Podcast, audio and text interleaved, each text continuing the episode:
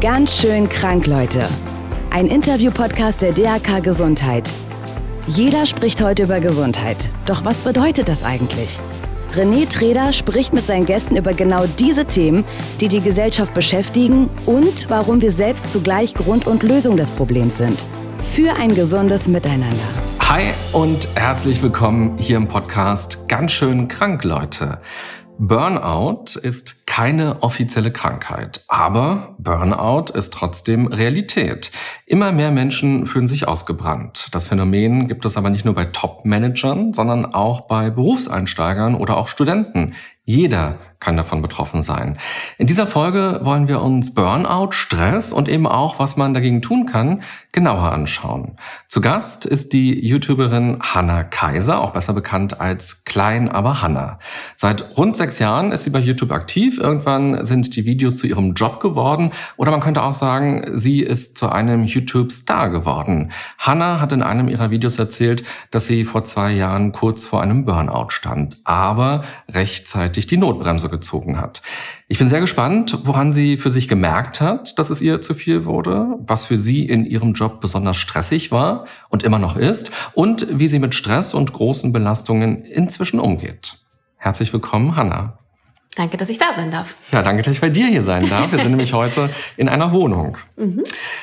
Was würdest du denn sagen, ist für dich eine unangenehmere Vorstellung? Dass du in deinem Job ersetzbar bist oder dass du in deinem Job nicht ersetzbar bist?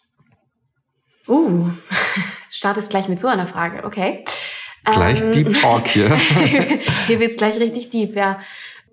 Also eine ganze Zeit lang war, glaube ich, das mein großes Problem, dass ich Angst davor hatte, dass ich ersetzbar bin und dass ich das ganz schrecklich fand. Und ich glaube, das hat bei mir sehr, sehr, sehr viel Druck ausgeübt.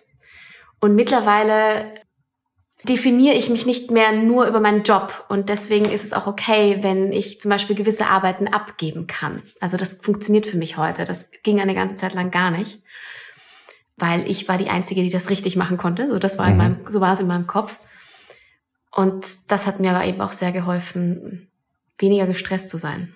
Mhm. Und wenn du sagst, du hattest eher die Sorge, dass du ersetzbar bist, mhm. dann ist es ja erstmal eine Irritation, weil als YouTube Star oder als Mensch, der quasi dort zu sehen ist, bist du ja erstmal nicht so leicht austauschbar. Du bist ja die Hanna, die die Leute sehen wollen. Gewisse Aufgaben kannst du nicht abgeben, klar. Wenn du vor der Kamera bist und du bist das Gesicht jetzt eines Kanals, zum Beispiel eines YouTube-Kanals, wie in meinem Fall, dann kann ich das schwer niemandem abgeben. Aber es gibt ja sehr viel mehr, was dahinter steht. Die Videos müssen vorbereitet werden. Das muss gedreht werden. Das muss postproduziert, also geschnitten werden. Und das ist ein immenser Zeitaufwand. Und am Anfang habe ich davon ganz, ganz viel alleine gemacht, was ganz normal ist, was die meisten YouTuber machen. Und irgendwann habe ich gemerkt, dass ich das einfach alleine nicht schaffe. Mhm. Du bist irgendwann immer größer geworden. Du hast 62.000 Follower bei Instagram. Du hast über 300.000 bei YouTube. Du hast inzwischen auch eine Produktionsfirma zusammen mit deinem Mann Simon. Mhm. Da habt ihr Mitarbeiter. Wie viele sind es eigentlich?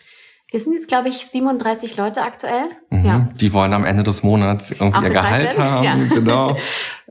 Wann hast du denn gemerkt, das, was du da tust, das kann so ein richtiger Job für dich sein? Das ist eine gute Frage. Also ich muss auch sagen, ich habe nicht ganz alleine gestartet, äh, um das nochmal zu erwähnen. Ich habe eben schon direkt von Anfang an auch mit meinem Mann gestartet und einem meiner besten Freunde zusammen. Also wir waren zu dritt.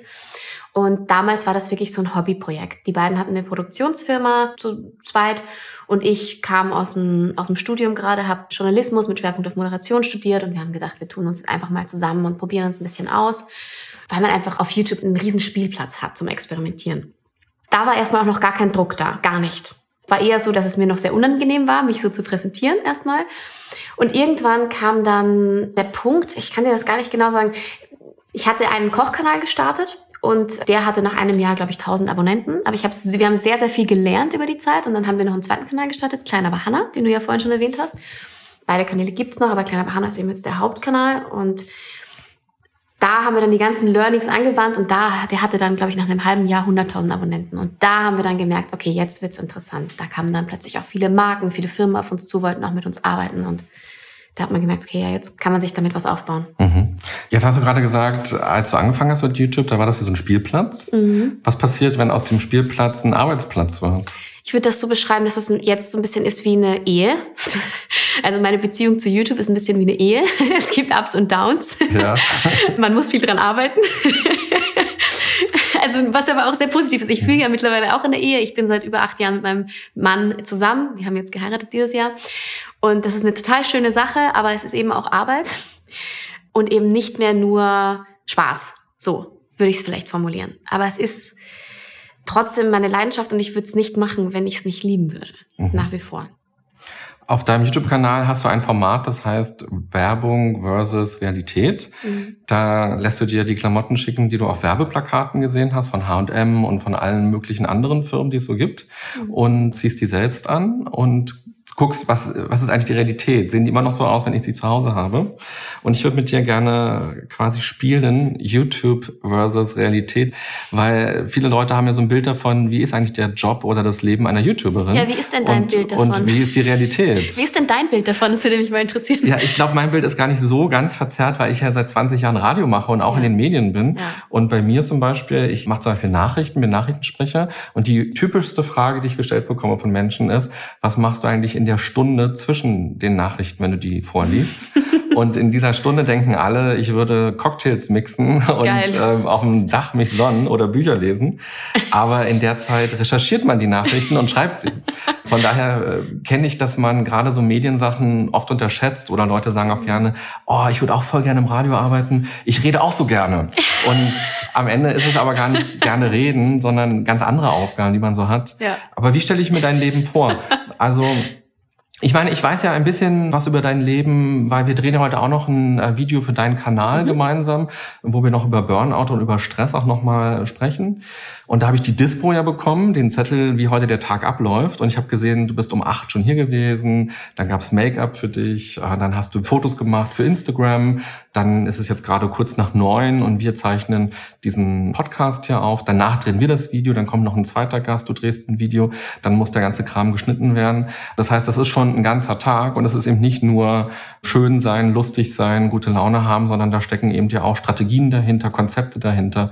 Das ist schon viel Arbeit. Aber was, was ist denn so, was dir immer gespiegelt wird von Leuten? Wie schätzen die denn deinen Job ein? Ich habe das Gefühl, dass sich das sehr verändert hat über die Jahre. Also es ist die Branche ist einfach professionalisiert über die Jahre und das ist, glaube ich, auch mittlerweile schon viel mehr in den Köpfen der Zuschauer. Das merke ich zumindest vom Feedback meiner Zuschauer, dass die schon wissen, dass da echt Arbeit dahinter steckt. Aber man hört schon auch immer wieder sowas wie, gerade bei Kollegen, wenn die sagen, ich habe Depression, ich habe Burnout, dann hört man schon immer mal wieder, ja, such dir einen richtigen Job. Was soll das eigentlich so? Ähm, ne? Andere müssen arbeiten für ihr Geld und du hampelst hier rum und, mhm. und regst dich dann noch drüber auf, dass es alles so anstrengend ist. Das hört man schon auch immer mal wieder. Also ich persönlich habe es jetzt noch nicht so abbekommen. Was aber auch daran liegt, dass ich jetzt nicht in der Öffentlichkeit jammere, sage ich jetzt mal. Also nicht, dass ich das jetzt abwerten will, aber ich will auch andere Jobs nicht abwerten. So, das ist mir auch immer ganz wichtig ich habe mir diesen Job freiwillig ausgesucht, ne? So, das ist eben meine Entscheidung. Und der Stress, der damit einhergeht, der gehört dann auch zu meiner Verantwortung. So. Wie läuft so ein Tag oder so eine Woche ab? Was sind deine Aufgaben? Kein Tag ist gleich wie der andere. Aber ich kann sagen, für ein einziges Video kann der Aufwand ein Tag sein, kann aber auch fünf Tage sein. Also das wird, glaube ich, auch unterschätzt. Und was machst du dann fünf Tage? Man muss jetzt dazu sagen, dass ich ja bei vier Kanälen fest bin und wöchentlich mindestens ein Video bringe. Das heißt, das sind schon mal vier Videos in der Woche, die sich irgendwie produzieren müssen, wo ich natürlich nicht alles alleine mache, das geht gar nicht.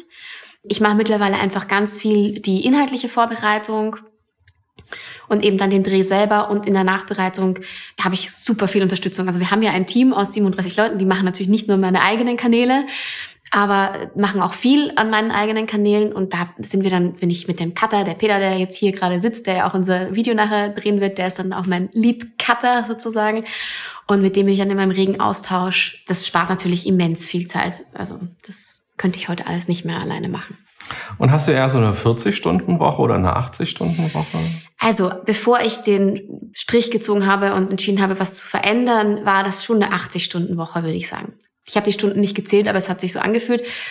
Das war so, dass ich auch einfach sehr viel unterwegs war. Also ich war wirklich jede Woche in drei bis fünf Städten und habe ja sechs bis sieben Tage die Woche gearbeitet. Also ja, da war einfach auch kaum Freizeit und dann das Reisen, das, das war damals so, sicher auch gedacht, ja, es ist ja auch cool, aber ich habe schon unterschätzt, dass das auch an die Substanz geht.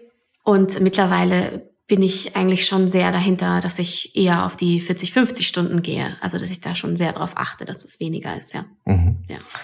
Eins der, glaube ich, meist gelesenen oder gekauften Bücher ist diese ich glaube, vier Stunden Woche oder so heißt ja. das. So stellen sich ja, glaube ich, auch viele so das Leben eines das Luxusleben. YouTubers vor. Ist das manchmal so ein Traum, dass du so sagst, äh, so 40, 50 Stunden ist ja schon viel, auch mit Reisen und mit immer kreativ sein müssen, äh, dass du sagst, ach, irgendwann wäre auch schön auszubrechen? Ich glaube, dass das so ein Ding ist in unserer Generation gerade auch so. Also, also ich merke das ja auch so bei den Leuten mit bei uns in der Firma oder auch so Leute in meinem Alter, dass viele ja so sagen, oh, ich würde eigentlich gerne nur vier Tage die Woche arbeiten. Ich glaube, das ist das ist schon so eine Trendbewegung. Also ich bin sehr happy mit der Zeit jetzt, die ich jetzt arbeite. Ich meine, ich mache nebenbei auch noch eine, eine Coaching-Ausbildung, will da das kann ich aber auch sehr gut einbeziehen in meine Firma selber, kann das sehr gut da nutzen. Also das ist eigentlich auch einfach, ich sage mal, persönliche, aber auch berufliche Weiterbildung gleichzeitig. Und das ist für mich sehr wichtig. Ich mache den Job, weil ich da auch mich persönlich weiterentwickeln kann, weil ich dann wirklich das machen kann, was ich liebe. Und das ist für mich, glaube ich, das Allerwichtigste. Und was sind an deinem Job so die drei größten Stressfaktoren? Tatsächlich, du hast das ja gerade angesprochen, auch so, es ist nicht nur vor der Kamera rumhampeln, so hi, hi, hi. Das ist, glaube ich, ein Stressfaktor, den man, den man sehr unterschätzt. Die Zeit, als es alles zu viel war, habe ich erst gemerkt, dass es nicht selbstverständlich ist, dass man gut drauf ist vor der Kamera. Aber es wird natürlich erwartet. Und ich erwarte es ja auch von mir, weil ich möchte, dass das Endprodukt ein gutes Produkt wird. Das heißt nicht, dass ich mich verstelle vor der Kamera, aber das heißt natürlich, dass ich schon auch entertaine bis zu einem gewissen Grad und das soll aber eigentlich auch authentisch rüberkommen. Und das war dann eben eine Zeit lang gar nicht mehr der Fall. Also ich war, ich habe morgens gedacht, lass diesen Dreh einfach schnell vorbeigehen. Ich habe mir ein Lächeln aufgezwungen. Ich habe mir aufgezwungen, die gute Laune rüber zu, zu bringen. Da war gar nichts von gute Laune. So, das war das war wirklich ein großer Stressfaktor für mich. Und da habe ich dann gemerkt, dass da habe ich mir gedacht, na ja, Hanna, du hast diesen Job ausgewählt, weil es deine Leidenschaft ist. Und jetzt denkst du nur, lass es einfach nur vorbeigehen. Da kann ja irgendwas nicht stimmen. Das war so einer der Punkte, wo ich auch gemerkt habe, hm. Mhm. Dann eben auch dieser, wird glaube ich auch unterschätzt, dieser kreative, ich, du kennst es auch, du bist auch kreativ in deinem Beruf. Man kann nicht auf Knopfdruck kreativ sein. Man muss aber wöchentlich ein Video oder je nachdem wie viele Kanäle man hat oder betreut, mehrere Videos bringen.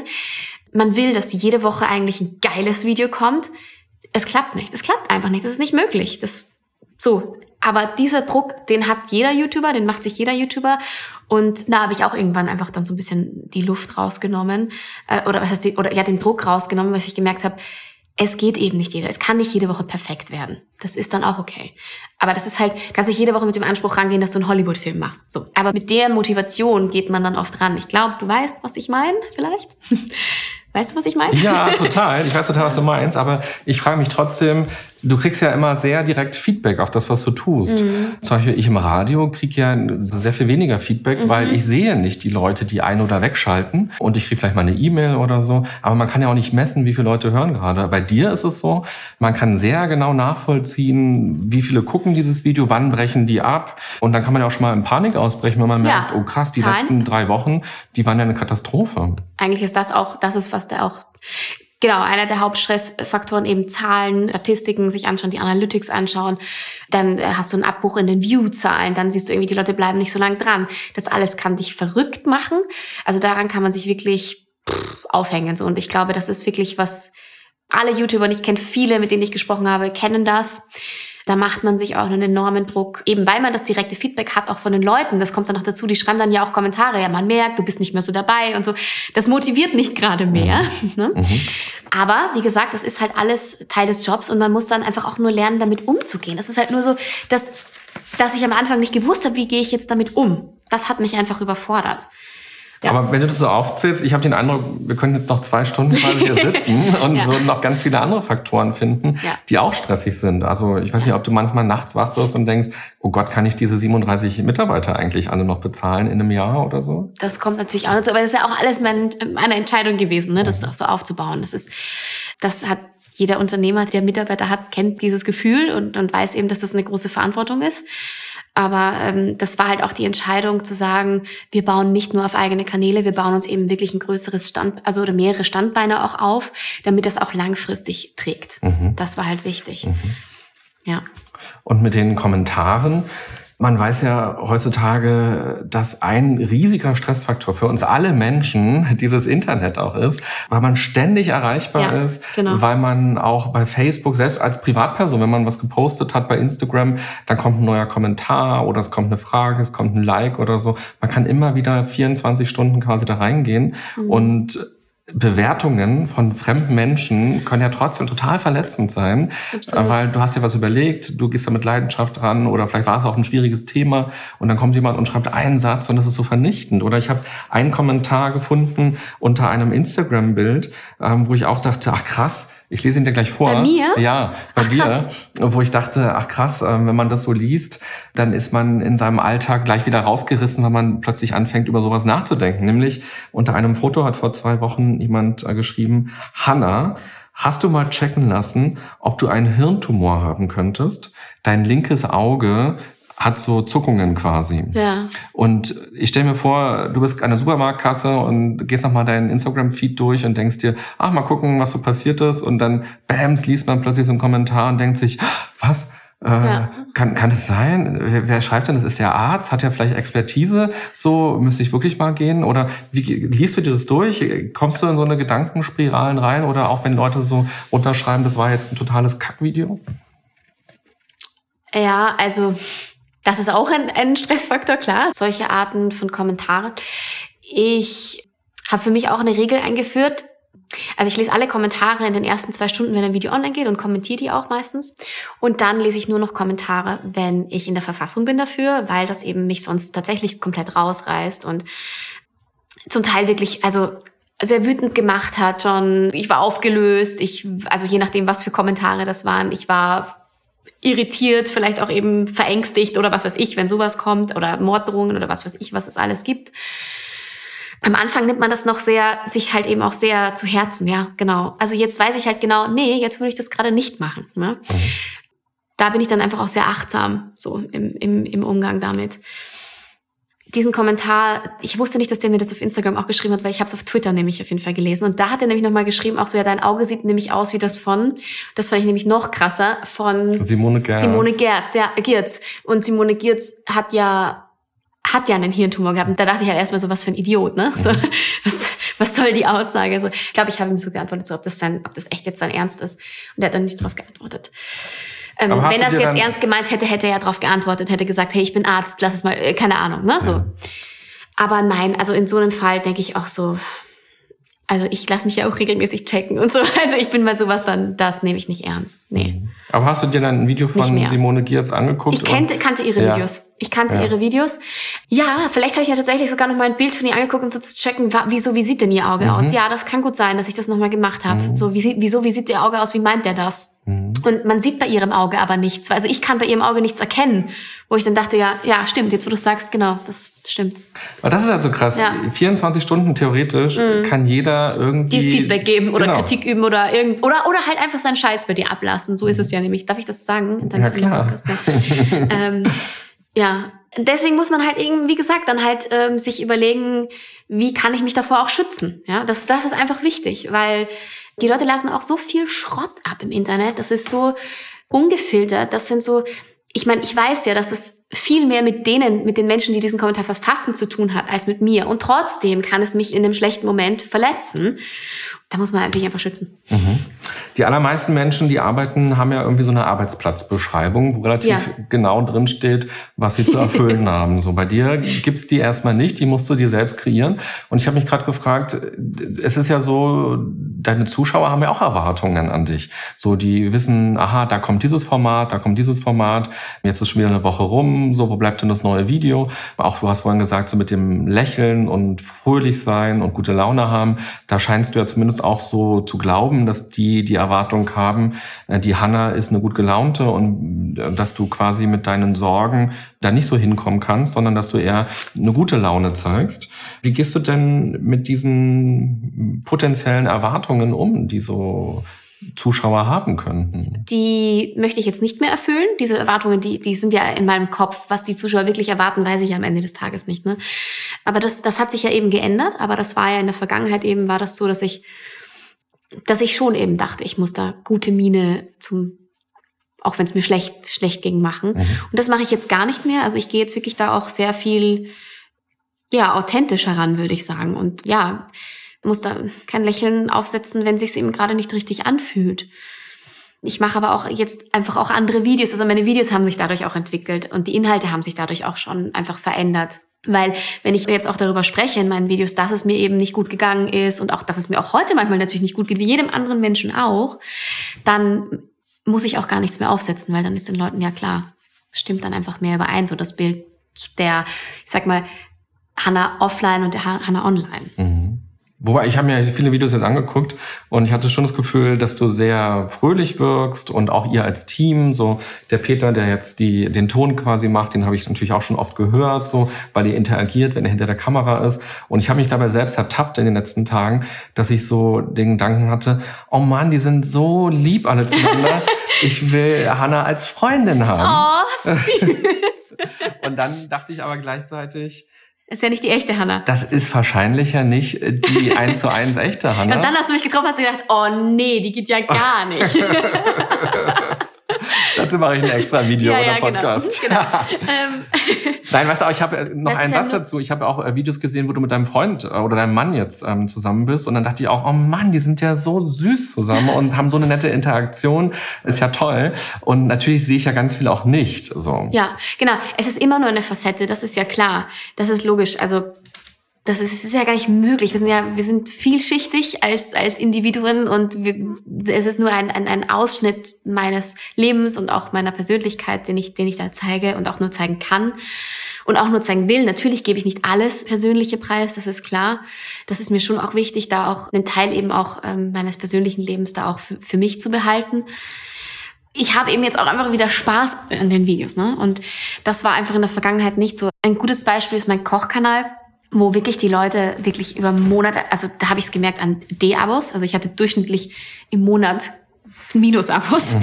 So, und die Leute haben auch alle kommentiert, Hannah, man merkt, du hast keine Lust mehr. So, das, und das stimmt, also da war es eben ganz, ganz extrem, weil da habe ich dann auch gar kein Hehl mehr draus gemacht, da war ich wirklich, da habe ich es jetzt ganz krass formuliert, es hat sich angefühlt, als würde ich es hinrotzen, wenn ich jetzt ganz ehrlich bin da habe ich dann zum Beispiel einen Break gemacht über drei Monate oder vier Monate sogar habe ich wirklich Pause gemacht und da habe ich wieder gestartet und da war es dann einfach, da habe ich jetzt einfach wieder Freude dran, da habe ich Spaß dran und das, das merkt man dann auch sofort. Mhm. Aber es ist natürlich, es ist immer nur eine, nur eine Facette von mir. Aber ich will schon immer mehr und mehr so auch von dem erzählen, was für mich auch wichtig ist, was mir auch geholfen hat und, und nach wie vor auch hilft. Mhm. Und noch ein Gedanke zum Thema Erwartungen. Du hast ja gerade gesagt, so du gibst dir so ein Zeitfenster, um auf Kommentare zu antworten, so wenn ja. Leute was kommentiert haben. Ja. Wenn ich dir jetzt folgendes Szenario erzähle, achte doch mal darauf, ob es dir Stress macht oder ob du lässig dabei bleibst. Also, ähm, was war dein Zeitfenster nochmal? Zwei Stunden. Zwei Stunden, so, okay. Also zwei Wochen nachdem dein Video online geht, sieht eine 15-Jährige das und fühlt sich voll angesprochen und sagt, oh Mann, in meinem Freundeskreis kann ich über dieses Thema nie nachdenken und jetzt hat Hannah das mal so auf den Punkt gebracht und irgendwie hat sie für mich so ein Fenster geöffnet. Jetzt schreibe ich ihr mal einen Kommentar und quasi überwinde mich und schreibe da was ins Internet. Und sie wird aber vielleicht nie eine Antwort kriegen, weil das Zeitfenster von zwei Stunden quasi um ist. Ja. Ist das so Ach für so. dich, dass du dann denkst so, ja Mist, man, eigentlich müsste ich doch jedem, der sich die Mühe macht, schreiben, sonst enttäusche ich die Leute. Oder denkst du dann, nee, aber das ist halt einfach mein Arbeitszeitfenster und wer in der Zeit nicht schreibt, der hat halt Pech. Ich würde gerne noch einen Anhang machen zu dem Thema, äh, zu der Frage vorhin, was ist besonders stressig an dem Job? Und das ist eben, dass du ja wirklich 24 Stunden online sein kannst, weil du ja 24 Stunden arbeiten kannst. Also ich könnte wenn ich jetzt wirklich alle Kommentare beantworte, weil das sind ja nicht nur Kommentare, da darfst du nicht vergessen, dass du auf Facebook auch Nachrichten kriegst. Du bekommst auf Instagram auch viele Nachrichten, sehr viele Nachrichten. Sehr, sehr viele Nachrichten. Und Kommentare hast du auch noch unter den Fotos. Also wenn ich jetzt alles beantworten würde, dann könnte ich damit wahrscheinlich schon den ganzen Tag, jeden, also mehrere Stunden pro Tag auf jeden Fall zubringen. So. Allein das. So. Und da hat sich noch kein Video gedreht, noch kein Foto gepostet, noch keine Story und so weiter und so fort. Und das war auch am Anfang so, dass ich dann auch gedacht habe, eben, ich muss ja auf alles antworten und auch nicht nur, weil ich dachte, ich muss auf alles antworten, weil ich muss den Leuten ja auch was zurückgeben, sondern auch, weil ich dachte, was ist denn, wenn irgendwas passiert quasi? Also man hat, also wirklich, es ist immer so dieses drohende Gefühl gewesen, es könnte ja irgendwas passieren und du verpasst es. Also auch so Fear of Missing Out, aber es könnte auch was Schlimmes passieren und was ist, wenn ich da nicht reagiere und dann gibt es einen Shitstorm oder was weiß ich, was man sich alles ausmalt. weil man ja öffentlich ist, ne? Mhm. Man ist ja online öffentlich. Und das mache ich zum Beispiel nicht mehr. Und das sind, ich meine, ich glaube, jeder kennt das. Du musst nicht in diesem Job arbeiten, um einen gewissen Hang zu einer Handysucht zu haben. Ich glaube, wir sind fast alle handysüchtig mittlerweile. Ich meine, die meisten Leute wissen, glaube ich, jetzt, was ich meine, dass man von Instagram zum Beispiel reingesogen wird. Man hat gerade nichts zu tun und hat so sein Handy in der Hand. Ach, man könnte ja kurz auf Instagram gehen und auf einmal ist eine halbe Stunde vergangen, man weiß gar nicht, was man gemacht hat. Ja, mit YouTube das Gleiche. Und das kommt ja auch nochmal dazu, also dass du ja dann auch noch diesen Suchtfaktor hast. Mhm. Ja, dass du dann halt auch äh, schwer da wieder aussteigst. Und deswegen habe ich auch da angefangen, mir halt einfach, ich sag mal wirklich so, ja, Regeln klingt so blöd, aber auch für mich dann die Grenzen zu setzen und dass ich zum Beispiel morgens mein Handy nicht als erstes zur Hand nehme. Also ich habe mein Handy einfach nicht mehr im Schlafzimmer liegen. Also kann ich gar nicht als erstes zum Handy greifen. Ich muss erstmal aufstehen. So, und solche Sachen helfen mir dann auch, da dann einfach abzuschalten. Und ich habe jetzt nicht mehr den Druck auf alles antworten zu müssen. Im Gegenteil, ich freue mich jetzt, wenn ich antworte, weil ich weiß, dass ich den Leuten, denen ich geantwortet habe, eine Freude gemacht habe. Mhm. Es geht eben nicht mit allen. Ja. Ja. Und macht es aber Stress zu denken, dass du Leute auch enttäuschst, weil du nicht antwortest? Nee, nicht mehr. Mhm. Und warum nicht? Also weil ich für mich einfach klar gemacht habe, ich könnte das den ganzen Tag machen, aber dann kann ich ja nichts von der anderen Arbeit machen. Ja. Und wie du gerade auch gesagt hast, ne, das ist ja schon meine wertvolle Arbeitszeit, die ich dann investiere. Mhm. Dann denke ich wirklich, ich meine, ich habe jetzt zwei Stunden gesessen und habe das alles beantwortet. Wie viel Zeit habe ich gerade investiert? Geil, cool. Das ist, das ist ein geiler Austausch auch. Ich freue mich ja, ich lese das ja auch wahnsinnig gerne. Ich antworte ja auch wahnsinnig gerne drauf. So ist das nicht, ich mache das gerne. Aber ich mache halt die anderen Sachen auch gerne. Und dann muss ich einfach meine Zeit sinnvoll einteilen. Das geht halt nicht anders. Ich habe ja nur die 24 Stunden. Und nun hast du ja ein Team und bist ja irgendwie auch Chefin. Mhm. Bist du dir selbst eine gute Chefin? Also ich werde immer besser und besser meine eigene Führungskraft, würde ich sagen. So, aber also es ist das Selbstmanagement ist auf dem, die Selbstführung ist auf dem, auf einem guten Weg. Aber es ist noch nicht, mein Zeitmanagement ist halt einfach noch nicht so on point. da bin ich immer noch auf dem Weg. Und wenn quasi die ausführende Hanna der Führungskräfte Hanna ein Feedback gibt jetzt und sagen würde, liebe Chef Hanna, was würdest du dir selbst feedbacken? Ja, fokussier dich. Fokussier dich auf das, was du machen willst. Und das ist halt immer so mein Thema gewesen in den letzten Jahren, dass ich eben auch so viel gemacht habe, viele unterschiedliche Dinge und dann teilt man sich in 100 Teile und dann kann es natürlich irgendwie, dann, dann wird man leicht zerstreut. Ne? So, und das da würde ich mir einfach diesen Tipp geben, fokussier dich. Das ist auch der Tipp, der, den mir Peter gegeben hat. Inwiefern? ja, er hat gesagt, ja, fokussier dich, fokussier dich auf das, was du, auf die, lieber auf ein paar wenige Sachen. Dann kann ich vielleicht eben nicht alles machen, was ich gerade toll finde, aber priorisiere eben und kann die Sachen dann richtig gut machen. Mhm. Mhm. Es ist, glaube ich, auch so ein Ding, du bist ja auch selbstständig, ne? Richtig, genau. Also als Selbstständiger passiert das, glaube ich, auch sehr schnell, dass man sich so zerstreut. Absolut. Und man selbst redet sich natürlich auch immer ein, dass das alles total tolle Sachen sind, ja, die man macht. Und das ja. macht ja auch Spaß. Total. Aber ich glaube auch, dass man gerade, wenn man selbstständig ist, in diese Multitasking-Falle ganz schnell reingerät. Und Multitasking ist ja totaler Quatsch. Also auch Frauen können Multitasking nicht, Männer Nein. schon gar nicht. und man hat vor allem nie diese Erfolgserlebnisse, weil man tausend Sachen parallel macht. Man schließt nicht so richtig ab. Ja, man springt von einer Insel zur nächsten und nirgendwo war man so richtig. Und ich glaube, dass das tatsächlich ein riesiger Stressfaktor sein kann. Ja. Lass uns noch mal für die nächsten Minuten ein bisschen fokussieren. Ich habe eine kleine Übung, eine kleine Aktion mitgebracht, weil ich dachte, was könnte ich mit dir machen, Hanna? Und ich finde immer ganz schön, gerade wir sind ja beides Menschen, die mit Worten, mit Stimme arbeiten, mit Themen arbeiten und so Umsetzer sind, aber jeden Tag quasi kreativ sind. Und irgendwann geht mir zumindest so, dass ich denke, Dinge, die ich mag, zum Beispiel Hobbys, fallen manchmal ein bisschen so hinten runter. Und ich habe gerne gezeichnet als Kind. Wie war das bei Mhm. dir? Ich habe als Kind auch gerne gezeichnet, ja. Irgendwann hat meine Mallehrerin mir das ausgetrieben, das weiß ich noch, aber als Kind, ja. Okay. Und ich habe mich dabei ertappt in den letzten Wochen. Ich dachte, ah, ich würde eigentlich gerne mal wieder ein Bild malen und habe es noch nicht getan. Dann dachte ich, dann malen wir jetzt gemeinsam einfach ein Bild. Und ich habe zwei große Blätter mitgebracht und ein paar bunte Stifte. Und die Aufgabe ist folgende. Wir haben jetzt so drei, vier, fünf Minuten Zeit. Mal gucken. Können wir in Stille machen. Wir können auch darüber reden. Mal gucken, was passiert. Und jeder malt ein Bild zum Thema Stress. Also wie würdest du Stress visualisieren? Kann das auch abstrakt sein? Absolut, das kann Okay. alles sein. Ich bin ja nicht deine fiese Mallehrerin und du kriegst auch keine Note später. ja? wenn ich, ja, wenn ich versuchen würde, irgendwas Realistisches zu zeichnen, dann, dann wäre das, glaube ich, äh, würdest du es eh nicht erkennen. Mal. Ich, nee, ich Finde ich gut, finde ich super. Hast du schon was im Kopf? Mhm. Aber du hast dich ja auch vorbereiten können. Ja, ist jetzt, ja, ist jetzt fies, wa? Ja. Ich habe noch nicht vorgemalt, mein Blatt ist auch weiß. aber aber hast du dir was überlegt oder ist es es, kam spontan. Nee, es okay. kam ganz spontan. okay, Mhm. Und ich glaube auch, das Spontane ist so das, das Richtige. ja. Also irgendwie in meinem Kopf ist halt irgendwie so ein... Das ist für mich... Was heißt das? Jetzt hast du gerade so die Hände. So, schau irgendwie so. Das ist irgendwie mich. So ein Aber kleines Das ist das Sternchen. erste. Nein, nein, nein, so. So. Aber es ist sehr abstrakt. Es ist noch nicht das Richtige. Es kommt bestimmt noch was. Sieht aus wie so eine Supernova. Ja, genau, wie so eine. Wobei ich finde ja, deine Kunstlehrerin war ja offenbar so gemein zu dir. Ja. Aber wenn man das jetzt in eine Galerie hängt, könnte man vielleicht Ja, auch dafür Geld nehmen. 1000 Euro ja, verlangen. bestimmt. es gibt natürlich mehrere Sachen, die Stress auslösen bei mir, aber jetzt, also, Ja. das ist nicht das Erste, was mir in den Sinn kommt, wenn ich jetzt darüber nachdenke, Stress zu malen. Du kannst ja auch malen, wie sich das für dich anfühlt. Ja, also eben, das- wie mhm. empfindest du Stress? Das ist, das ist, ja gut, dann male ich mal meinen Körper. Oder dann- eben auch, ja, was, was ist so auslösen, was sind auslösende Faktoren? Dann male ich meinen Körper mal so.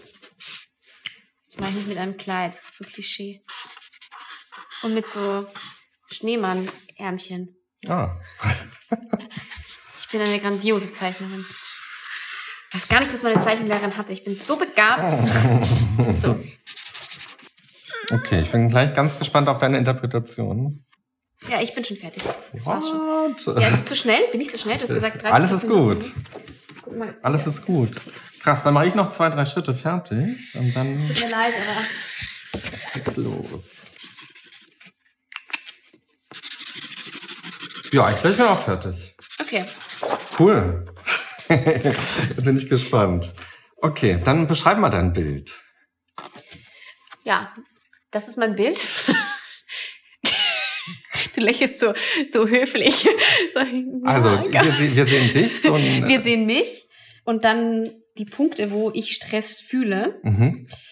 Ich habe das versucht, ja, visuell darzustellen, wobei das nicht ganz originalgetreu ist. Also es ist natürlich schon etwas.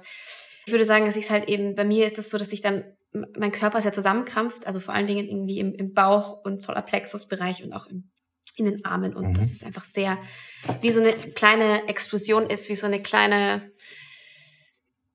wie gelähmt eigentlich auch. Ja. So, und das habe ich versucht jetzt visuell darzustellen. Mhm. Das ist nämlich, so würde ich, ja, das ist für mich Stress. Also eigentlich vom Bauch bis hoch zum, Ja. zum Hals ist Mhm. alles angespannt Mhm. und rot bei dir. Hast du es rot, absichtlich angemalt? rot, stimmt, So genau. auch heiß oder Ja. angespannt zumindest. Ja, Und ja. spannend finde ich, dass es bis in die Arme sogar Geht bis in die Arme, ja. Doch, doch, das geht bis in die Arme. Und was heißt das? Also wie so eine Lähmung auch, die schwere Ja. Arme. Ja, und so eine, ja, eine wieder Ohnmacht. Ja. Und dein Gesicht, also hast du so einen ist- Mund Ja, der gemalt? Mund ist, ist, ist natürlich ist nach unten. Ja. Die Mundwinkel sind nach unten gezogen, weil es nicht schön ist. Ja. Ja. Ja, und die letzte Interpretation vielleicht noch so, du bist so einsam auf diesem ganzen Blatt, ja? Also da ist Stimmt, noch super das viel kommt auch noch dazu. Raum und du stehst da irgendwo im leeren Raum. Stimmt. Stimmt. So ohne irgendwas, da, ja, da ist nichts. Das stimmt. So fühlt sich ja auch an. Ne? Das ist, ist richtig, ja. Okay. Willst du mein Bild sehen? Ja, unbedingt. Das ist mein Stressbild. Uh, sieht aus wie ein Monster. Ja, genau. Es ist ein Monster, es hat vier Arme und ist rot. und hat riesige Füße, wo es so ranplatscht äh, zu mhm. einem, wo man es vielleicht schon so hört von weitem und so ein bisschen ahnen kann und denkt, uh, jetzt kommt dieses Monster wieder. Es hat ganz viele Augen, eins, zwei, drei, vier, fünf, sechs in dem Fall. Das heißt, es guckt in ganz viele Richtungen, ist super aktiv und hat diesen riesigen ah. offenen Mund mit den Zähnen, wo es ganz viel verschlingen kann. Ah. Und die Arme, die packen natürlich auch so aus allen Richtungen so ran und greifen mhm. nach einem und mhm. wollen einen. Und dann dachte ich mir noch, dass es so eine, so eine wabelige Masse ist, so undefinierbar. Mhm. So, mal sieht es so aus, mal sieht es so aus, aber es fühlt sich halt irgendwie gefährlich an. Stell dir vor, das kommt so auf dich zu. So, das will man nicht. Nee, wobei es doch irgendwie ganz süß aussieht, aber ja schon ein bisschen bedrohlich. Ach, spannend mit dem Süß. Ja, irgendwie ist es ganz niedlich mit den vielen Augen. Ja, vielleicht kann man es ja dann auch so umdeuten für ja. sich und sagen, ja, ja, muss mir das eigentlich Angst machen, dieser Stress? Naja, es gibt ja positiven Stress und, und negativen Stress. Ne? Also ich habe definitiv für mich den negativen mhm. Stress, der ja so wirklich lähmt. Kennt ja bestimmt jeder. Mhm. Kennst du bestimmt auch. Du hast für mich, ich interpretiere das wie, wenn ich mir im Inneren Stress mache, mhm. selber Stress mache, mhm. Und bei dir würde ich jetzt interpretieren, das ist auch der Stress, der im Außen passiert quasi mhm. und dann bei mir wiederum Stress auslöst. Mhm wo man aber auch zum Beispiel ja entspannt darauf reagieren könnte. Mhm. Genau, man hat die Entscheidung. Genau, es ist immer den, ja, ja, genau, genau. Und manchmal sind es ja eben auch Erwartungen, die wir haben, die bei uns ja. dann dieses Monster anlocken genau, plötzlich. Genau. Weil es sind dann ja gar nicht diese externen Sachen, wo man ganz klar sagen kann, das macht jetzt allen Menschen Stress, sondern mir hat das nee. Stress gemacht, weil ich da drauf geguckt habe, weil ich das so interpretiert habe. Ja. Oder weil ich glaube, Menschen würden was von mir erwarten oder ich schätze mich als schlecht ein und dann passiert dieses Monster. Also ich kreiere das ja mit ja. an der Stelle. Ich ja. glaube, das ist eh ganz wichtig, so beim Stress zu verstehen, dass es nicht nur diese Empfindungen geht, die plötzlich da sind, mhm. sondern es gibt eben noch eine Interaktion, die bei uns im Kopf so passiert. Ja, ja. ja. Ja, cool. Schön, dass du das mitgemacht hast. Wollen wir dein Bild deiner Lehrerin mal schicken? Nein, bitte nicht. Ich mach's noch mal in schöner. ich zeig's meinen Zuschauern. Das muss reichen. Vielleicht ist sie auch unter deinen Zuschauern. Ja. Genau, wer weiß. Da steht sie ganz alleine, die Hanna. Hanna, vor zwei Jahren hast du für dich dieses Gefühl gehabt, so, wenn ich jetzt so weitermache, dann kriege ich auf jeden Fall einen Burnout und du hast Dinge bei dir geändert. Lass uns darüber so ein bisschen genauer mal sprechen. Und vielleicht fangen wir mal damit an, was ist denn eigentlich ein Burnout? Das Interessante ist, dass es gar nicht so, es ist eigentlich keine offiziell anerkannte Krankheit. So, man kann jetzt nicht krankgeschrieben werden, einfach so wegen Burnout, sondern wenn man krankgeschrieben wird, dann findet der Arzt andere Diagnosen, zum Beispiel äh, depressive Episode oder so, weil die Weltgesundheitsorganisation irgendwann für sich entschieden hat, Burnout ist keine Krankheit. Es gibt andere Krankheiten, die es tatsächlich gibt und die ganz ähnliche Symptome haben. Und die Experten dort haben sich halt entschieden zu sagen, es ist besser, andere Krankheiten als Krankheiten zu definieren und Burnout nicht als Krankheit zu definieren, weil es einfach sehr gefährlich wäre, das so zu machen, weil die Gefahr ist natürlich, dass man Dinge übersieht. Denn viele Parallelen gibt es zu Depressionen beispielsweise. Also Menschen, die depressiv sind, fühlen sich häufig sehr ähnlich wie Menschen, die einen Burnout haben. Aber eine Depression muss halt ganz anders behandelt werden. Mhm. Und ein Burnout ist eigentlich der Gedanke, dass gesunde Menschen, die überlastet sind durch die Arbeit, dort reinschlittern. Aber dass eigentlich der einzige Grund die Arbeitsbelastung ist, plus vielleicht eben noch, wie man damit umgeht. Aber dass es eben keine Krankheit ist, sondern eben ein ein problematischer Umgang eher und dass ein Burnout aber dazu führen kann, dass man irgendwann andere Krankheiten bekommt. Das ist so der Gedanke. Von daher kann man eigentlich gar nicht sagen, ich habe einen Burnout, weil es gibt nicht mhm. diese klare Definition, aber es gibt so ein paar Punkte, die man so abgrast, wo man sagt, okay, das geht so in Richtung Burnout, wenn man das so allgemeingültig formulieren würde. Und es sind drei Faktoren, nämlich einerseits die körperliche Erschöpfung. Die geistige Erschöpfung und die emotionale Erschöpfung. Und das heißt, Menschen, die einen Burnout haben oder die eben ausgebrannt sind, merken, sie haben keine Energie mehr, sie sind antriebslos, sie sind oft gereizt, auch zynisch häufig, haben so negative Gedanken dem Job gegenüber oder den Kunden, den Kollegen gegenüber. Und eben vor allem merken sie auch, ich kriege gar nichts mehr hin. Also die Leistungsfähigkeit sinkt enorm. Das sind so die Marker, wo man das so bei sich erkennen kann. Und du hast in deinem Video erzählt, dass du nervlich am Ende warst, dass du Nervenbündel warst und dass du das Gefühl hattest, immer wieder hinzufallen und wieder aufzustehen, wieder hinzufallen. Führ uns doch noch mal so ein bisschen in diese zwei Jahre zurück. Was war dieser ausschlaggebende Punkt, wo du für dich gemerkt hast, uh, stopp mal, so kann ich jetzt gar nicht weitermachen, da stimmt irgendwas gerade nicht. Das, was ich vorhin auch schon mal angerissen hatte, es war eben wirklich so, dass ich dann morgens aufgestanden bin und gedacht habe, lass den Tag vorbeigehen.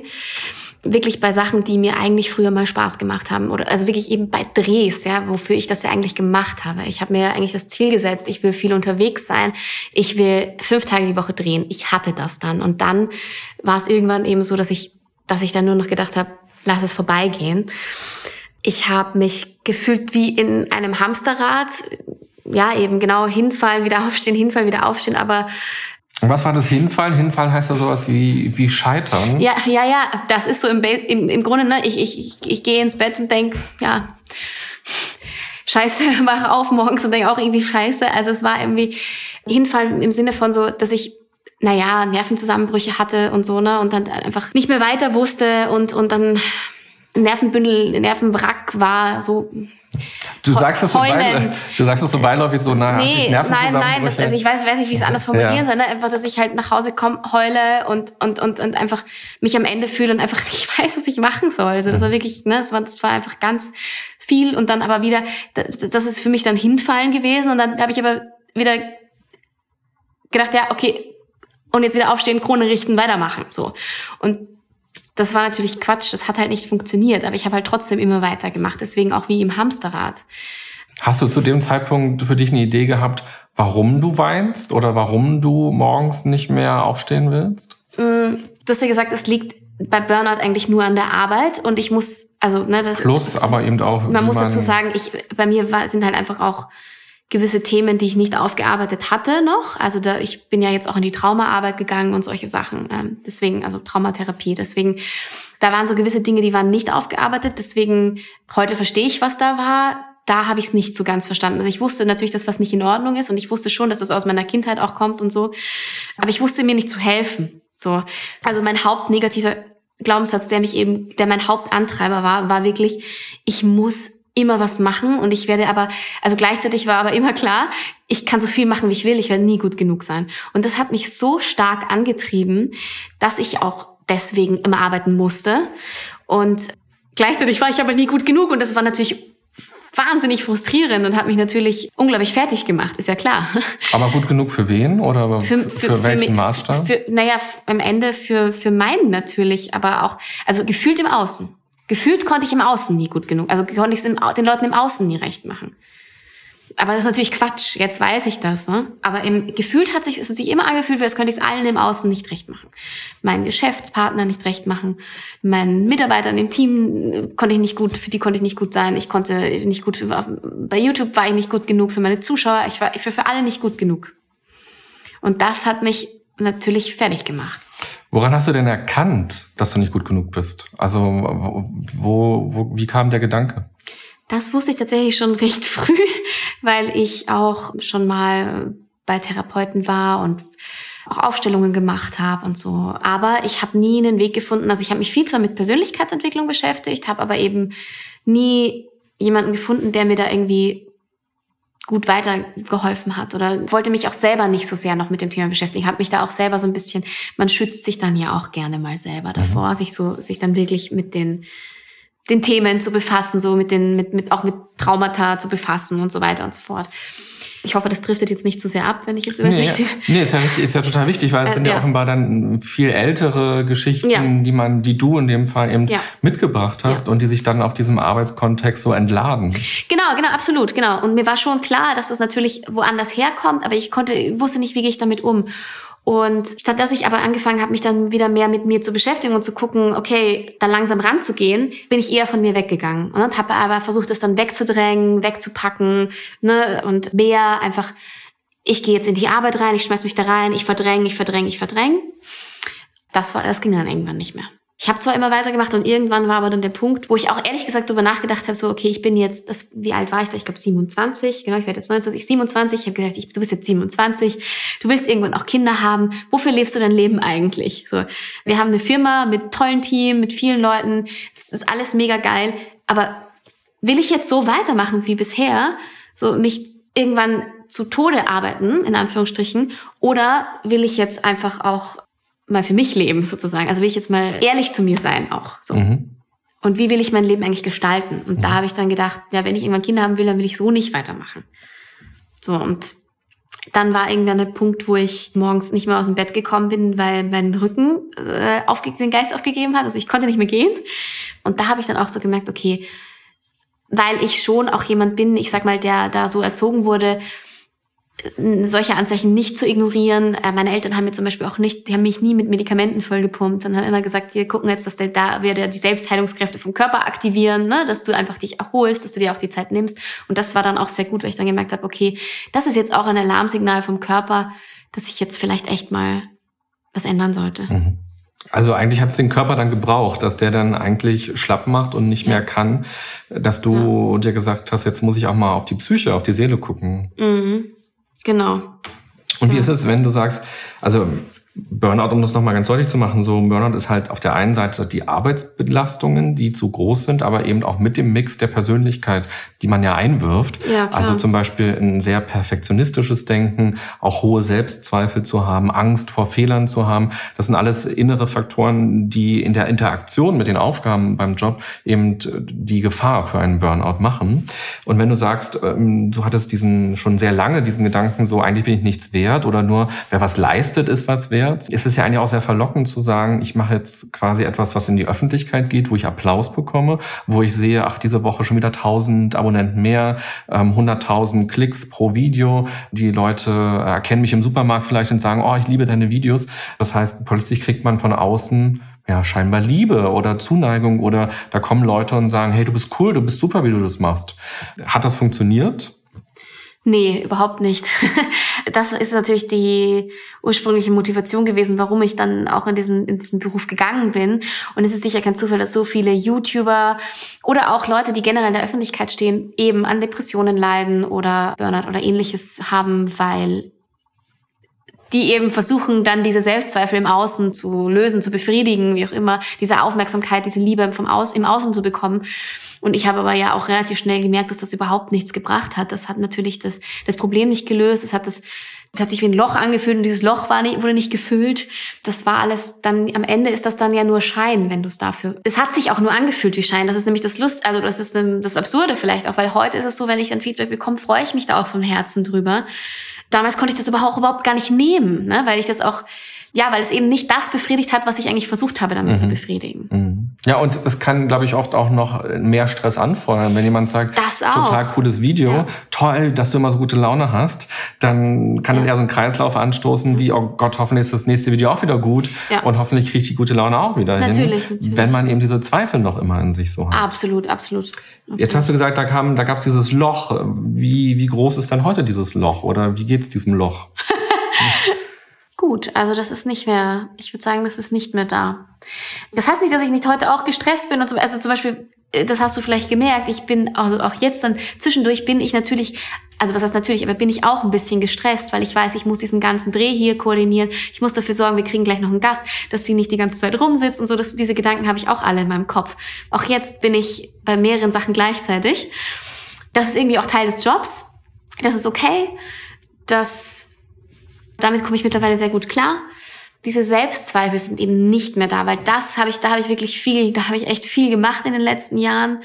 Und die sind jetzt so nicht mehr da. Und mhm. das war wirklich das, was mich eigentlich hauptsächlich angetrieben hat. Wie du gesagt hast, diese ganz hohe, hohe Selbstzweifel, das war für mich, ja, sehr, sehr extrem. Wie bist du dann mit diesem Fast-Burnout umgegangen? Was hast du geändert? Was hast du gemacht, um da rauszukommen? Weil du hast ja immer mhm. noch einen stressigen Job, aber was hast du quasi geändert? Wie gehst du jetzt damit um? Also erstmal habe ich gedacht, ey, jetzt muss ich irgendwie die Notbremse ziehen und dann habe ich einen achtwöchigen Achtsamkeitskurs angefangen. Ich habe dann auch wirklich von heute auf morgen angefangen, täglich zu meditieren. Man muss jetzt dazu sagen, dass ich auch da sehr coole Erziehung hatte von meinen Eltern, weil mein Vater ist Buddhist und der hat mich ja auch schon mit fünf, sechs da auf, auf so buddhistische Meditationscamps mitgenommen und so. Ich habe aber nie so selber den Zugang dazu gefunden. Und jetzt war das so, dass ich, ich weiß nicht, da war dann der Schalter umgelegt, da war dann klar, jetzt musst du wirklich was ändern und dann habe ich einfach damit angefangen, das ist jetzt zwei Jahre her, seither meditiere ich täglich und das will ich auch gar nicht mehr missen. Das hat für mich sehr viel verändert. Dann habe ich auch mit Yoga angefangen. Da bin ich dann aber auch, das war auch ganz spannend, weil beim Yoga habe ich dann zum Beispiel schon wieder zu viel gemacht, ja? habe mich da schon wieder over, war Overachiever und habe dann wieder mit dem Rücken Probleme gekriegt. Ne? Auch da wirklich achtsam zu sein, ne? wirklich Mhm. achtsam und dann auch liebevoll mit sich zu sein. Und da habe ich dann, das war, war schon sehr spannend. Ja, da fällt mir nämlich gerade ein, so zum Thema Perfektionismus Mhm. und so weiter. Ich habe ein Video gesehen, ich glaube von dir und deinem Freund zusammen, und da habt ihr so Fragen miteinander beantwortet. Mhm. Wer würde eher das und das machen? Und da ging es um Furzen. und ähm, und da hast du einen Satz so gesagt nebenbei, nämlich du hast gesagt, ich will immer die Beste sein. Ah, Ähm, ja. Und, Das- und wenn ja. du gerade so erzählst von Ja. diesem Yoga, so man fängt dann an, man Ja, entdeckt, ist- das ist was total, Tolles. Und dann kann aber eben auch passieren, dass man da sich so da reinsteigert, dass es auch wieder stressig wird. Ja.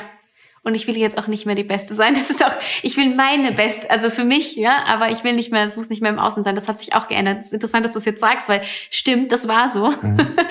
ja, ich glaube, das kennen ja die meisten Menschen. Dieses, ich muss der Beste sein in, in dem, was ich gerade mache und ich muss, ich muss da jetzt alles geben. Also ich, ich nenne es jetzt wirklich Overachiever. Ich weiß gar nicht, wie sagt man das auf Deutsch? Also das finde ich ein gutes Wort. So Überengagiert. überengagiert vielleicht. einfach. Ja. Ne? So, das, das, das sind ja sind ja viele von uns, würde ich jetzt mal so meinen.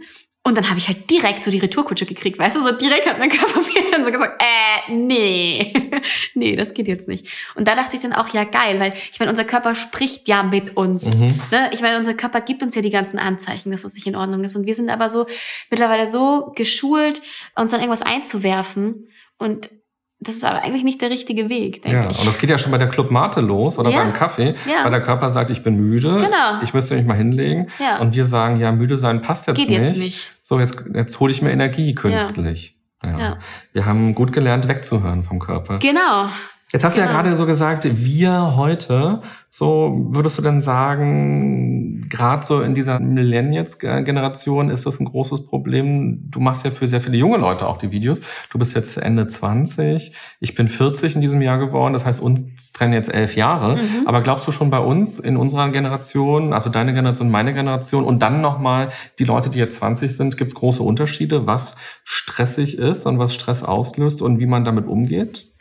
Ich bin natürlich jetzt nicht 19, kann mich natürlich nicht da äh, perfekt reinfühlen, aber also ich glaube schon, dass es Unterschiede gibt. Ich glaube schon, dass, dass jetzt die Generation Z, dass die schon anders damit umgeht, noch mehr auch von uns vielleicht schon gelernt hat, weil ich glaube, so meine Generation ist schon wir sind halt schon ein bisschen verwirrt, ein bisschen verwirrt, so, ne? Bei uns kommt das langsam mit dem, ja, lieber vier Tage Woche und alles ruhig, weil es gibt so viele Möglichkeiten und das alles, das ist so, dieses riesen Angebot an Sachen und diese völlige Überforderung ist, glaube ich, so in meiner Generation stark. Und ich glaube schon, dass dann so die heute 18-, 19-Jährigen da auch ein bisschen gechillter auch manchmal sind. Das glaube ich schon und da auch von uns zu lernen.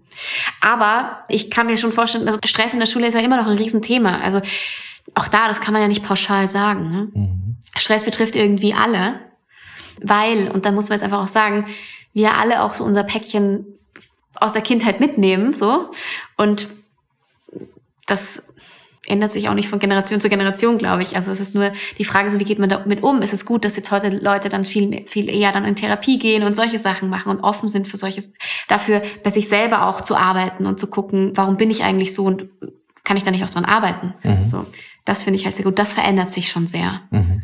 Ja, und es gibt natürlich aber jetzt gerade, du hast diese Wahlmöglichkeiten angesprochen, diese enorme Freiheit. Man kann eigentlich Ja. alles machen, alles werden, alles sein. Und das macht ja auch wieder Druck. So entscheide ich mich richtig, verpasse ich irgendwas Tolles, werde ich das später mal bereuen, wenn ich das so gemacht habe. Auch dieses Selbstverwirklichen, wer bin ich denn eigentlich selbst? So Genau. ständig auf der Suche zu sein nach sich selbst, ist dann ja auch ein riesiger Stressfaktor. Und deine Eltern, die jetzt vermutlich so 50, 60 in dem Dreh sind, 70 schon fast? Ach, was, mein 70 Vater? sogar. 60, 70. Die hatten, glaube ich, da, zur damaligen Zeit, so mit Anfang 20, nicht diese krassen Wahlmöglichkeiten und dadurch vielleicht ein paar Stressfaktoren weniger. Oder als ich zum Beispiel Mitte 20 war, hatte ich kein Internet zu Hause. Und ich hatte kein, da gab es noch keine Smartphones. Das ist einfach 15 Jahre her. Ja. Und ich glaube, das hat auch viel verändert. Das hat sicher viel verändert. Ich glaube, dass unsere Elterngeneration einen anderen Stressfaktor hatte, aber ich glaube, dass es nicht einfach ist, mit Leuten auf, mit Eltern aufzuwachsen, die zum Beispiel im Krieg Mhm. waren. Also die haben ja auch einen ordentlichen Stress mitgekriegt, die, ne, die Generation, und die haben das ja auch an ihre Kinder weitergegeben. Also das merke ich schon, wenn ich mit meinen Eltern spreche, wie die Kindheit zum Teil war.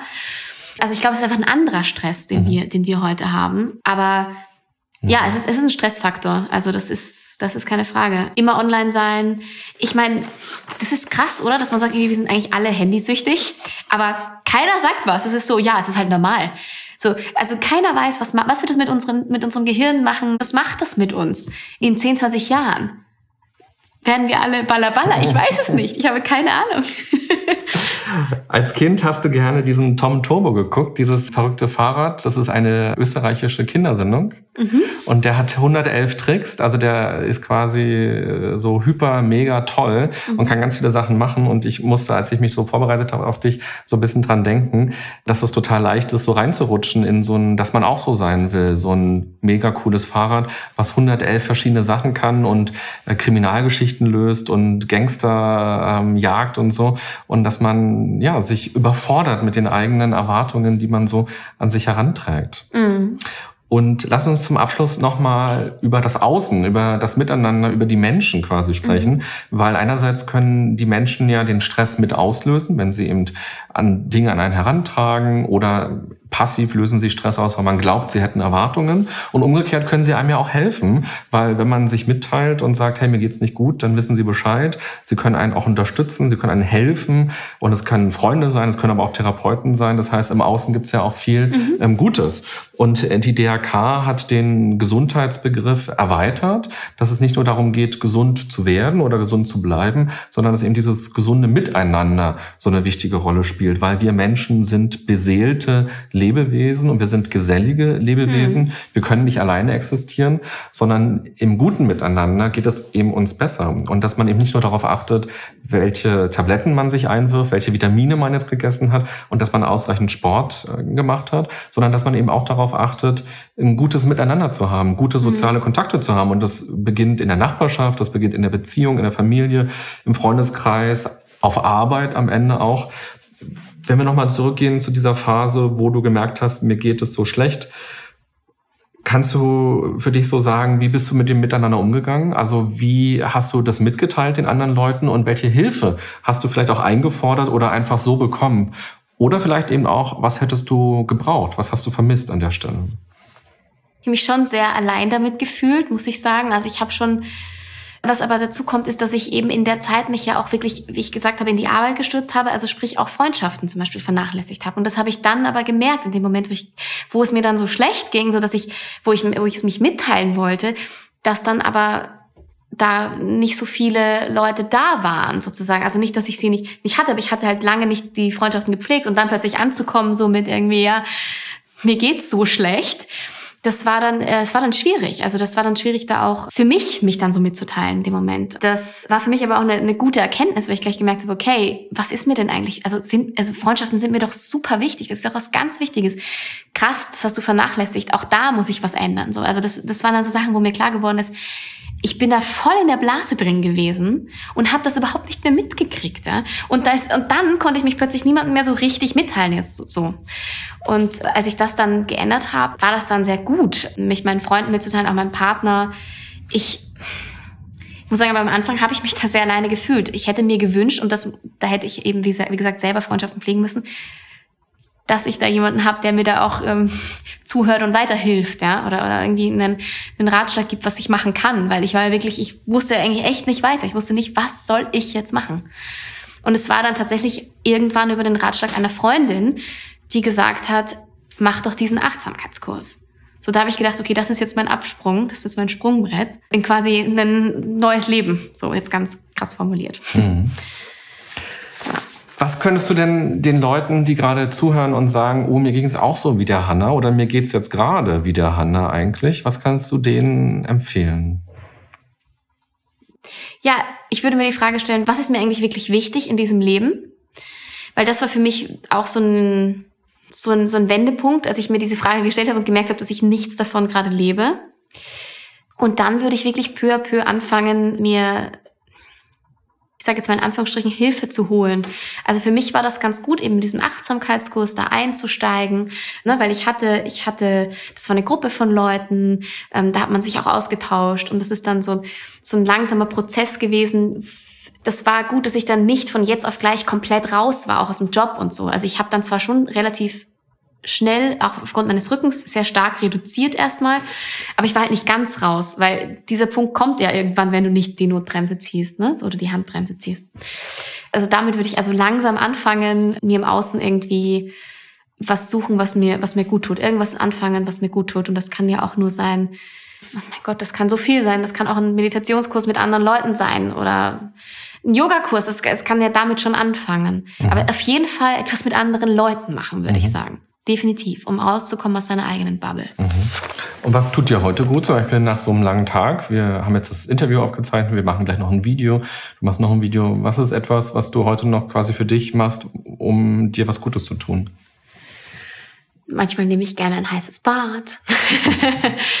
ich meditiere manchmal auch noch gerne abends. Ich mache, mache einen schönen Spaziergang. Solche Sachen. Lese ein Buch. Nehme einfach auch mittlerweile wirklich auch gerne Zeit für mich und genieße das dann auch. Mhm. Ja. Ganz am Ende der Podcast-Folgen ist es so, dass ich dir drei Halbsätze präsentiere. Die mhm. kriegt immer jeder Gast und mhm. du beendest die Sätze einfach spontan. Mhm. Ein gesundes Miteinander bedeutet für mich? Ein ehrlicher, authentischer und liebevoller Austausch miteinander. Der erste Schritt dorthin wäre? Bei sich selber mal gucken und bei sich selber anfangen. Und dafür sollten wir jeden Tag mindestens einmal. Einmal durchatmen und sich ganz auf seinen eigenen Atem konzentrieren und einmal schauen, was passiert eigentlich gerade in meinem Körper.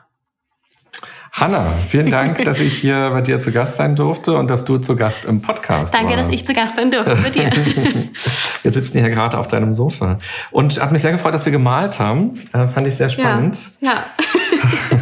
ja, mal gucken, was aus unseren beiden Stressempfindungen, Stressmonster und Bildern so wird. Ja. Dann alles Gute für dich. Danke, dir auch. Die wichtigste Message in dieser Folge lautet, es ist keine Schwäche, wenn man sagt, das ist mir zu viel. Ganz im Gegenteil sogar. Sich einzugestehen, dass einem etwas zu viel wird und Nein zu sagen, ist eine Stärke. Dadurch tut man etwas für seine Gesundheit. Denke deshalb immer daran, wenn du zu anderen Nein sagst, dann sagst du Ja zu dir selber. Und wenn du merkst, dass dir alles über den Kopf wächst und du da alleine nicht rauskommst, dann fang an, mit anderen darüber zu sprechen. Erst wenn dein Umfeld weiß, wie es dir geht, kann es dich ja auch unterstützen. Und auch wenn Burnout keine offizielle Krankheit ist, kannst du mit deinem Hausarzt oder deiner Hausärztin oder auch einem Therapeuten darüber sprechen. Es gibt wahnsinnig viele Möglichkeiten, mit Belastungen besser klarzukommen und einen guten Umgang mit Stress zu entwickeln. Alles Gute dafür. Bis bald. Bye bye, sagt René Träder. Das war ganz schön krank, Leute. Der Podcast der DAK Gesundheit mit René Träder. Danke fürs Zuhören und abonniert gerne unseren Podcast, um keinen der folgenden spannenden Gäste mit ihren inspirierenden Geschichten zu verpassen. Und nicht vergessen, für ein gesundes Miteinander.